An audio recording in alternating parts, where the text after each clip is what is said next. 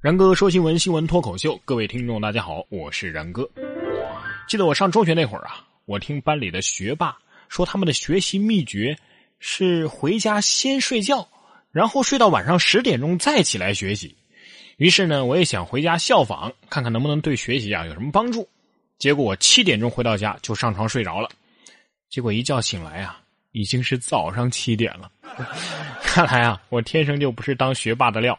而且你知道吗？原来学霸是可以预测的，说高校研发大数据能够预测学霸学渣。日前，电子科技大学研发出一套学生画像系统，通过数据整合分析学生的学习生活状态，学霸和学渣就可以预测了。研究发现，学生吃早饭打水的次数越多，成绩就越好。比如说，一个学生打水的次数减少三十五次，那么成绩就会相应的降低二十六名。嘿嘿。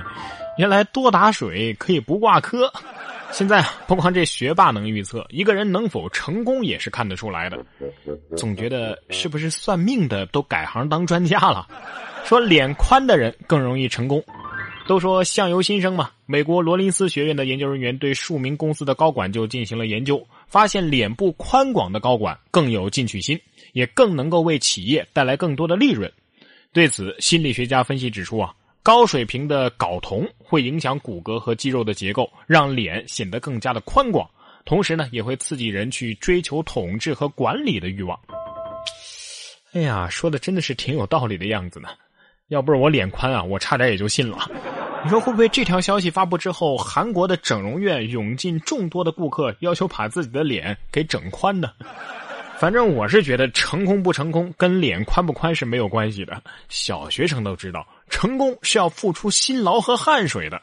这不，这儿就有一位男子啊，工作了二十一年都没有休假，够辛劳吧？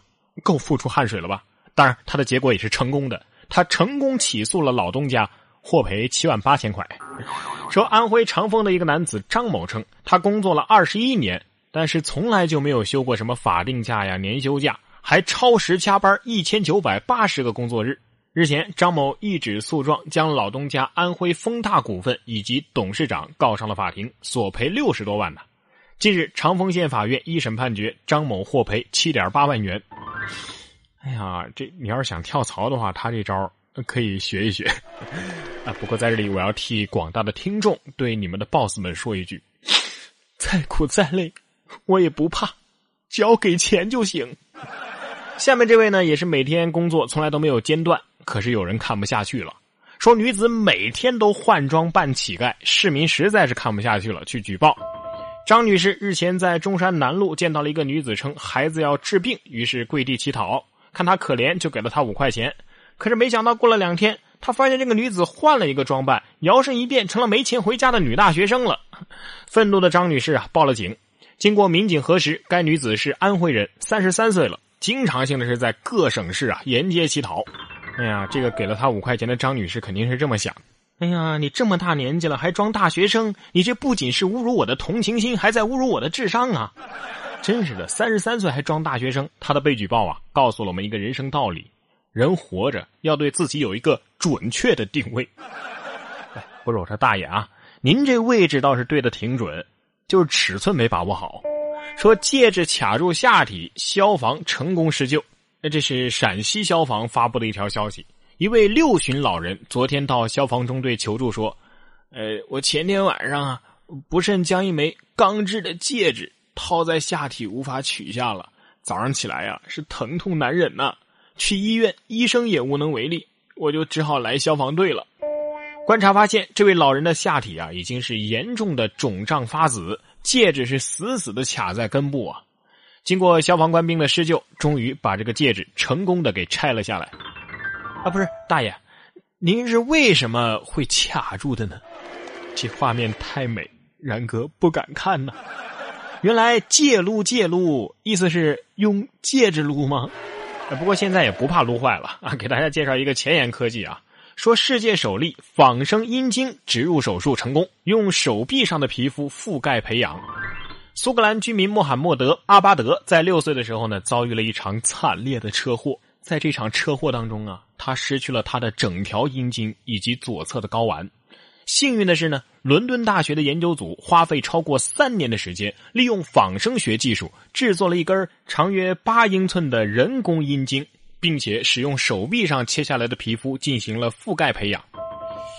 八英寸呐，这真是第三条腿呀！不过这安装是一回事儿，售后服务又是另一回事了吧？言归正传啊，这个技术的确是挺值得推广的，可以造福很多人哦。啊，不过对于有些人来说呢，那玩意儿还是坏了或者没有为好。说印度女子睡梦当中遭性骚扰，当街复仇。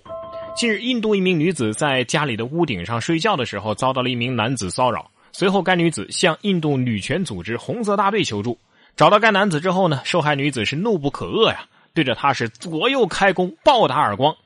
这位组织的负责人说呀，面对性骚扰，女性是别无选择，必须要奋起自卫，保护自己。打耳光，我觉得太差劲了，怎么能打耳光呢？直接踹裆可好啊？这样的新闻我都不用看评论，肯定有人说：“，你没事干嘛跑屋顶上睡觉啊？”嘿，我就奇了怪了啊！我半夜睡不着觉，我把心情哼成歌，只好到屋顶找另一个梦境，不行吗？我现在真是神烦别人说一个巴掌拍不响，我一看到就窝火。你到微博上看看啊，强奸案底下一堆评论，一个巴掌拍不响的；强奸未遂杀人案底下也是一堆，一个巴掌拍不响；性骚扰也评论，一个巴掌拍不响；家暴底下也是一个巴掌拍不响。现在连故意伤害罪都有一个巴掌拍不响了。来来，你你你把脸凑过来啊，我让你试试看，我保证只用一个巴掌，你看看拍不拍得响。下面这位啊，也没好到哪儿去。说男子擅自给女神的车装上了定位，制造偶遇，结果被罚了。威海男子张某经营汽车美容店，于女士是经常到这个店里啊给车做保养，这张某就渐渐喜欢上了对方。为了接近她，他竟然是私自在人家的车上啊装了一个 GPS，通过定位不断的制造偶遇。被于女士发现之后呢，报了警。我说小伙子可以呀，这样追女生，然哥表示很厉害。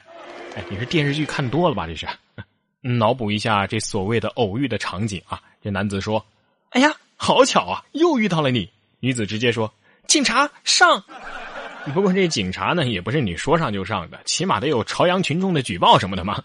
说淘宝上开始卖朝阳群众文化衫北京警方喊话：“你这是侵权啊！”日前，淘宝网上有卖家出售朝阳群众西城大妈文化衫二十七号的午间，北京警方加入到捍卫知识产权的队伍。北京警方翻出了早年发布的卡通形象不得用于商业目的的声明，调侃商家呀，你这是装作看不懂啊！目前淘宝网上已经没有相关的商品了。对呀，你以为人人都能当朝阳群众的吗？想进去全球最大的情报组织，有这么简单吗？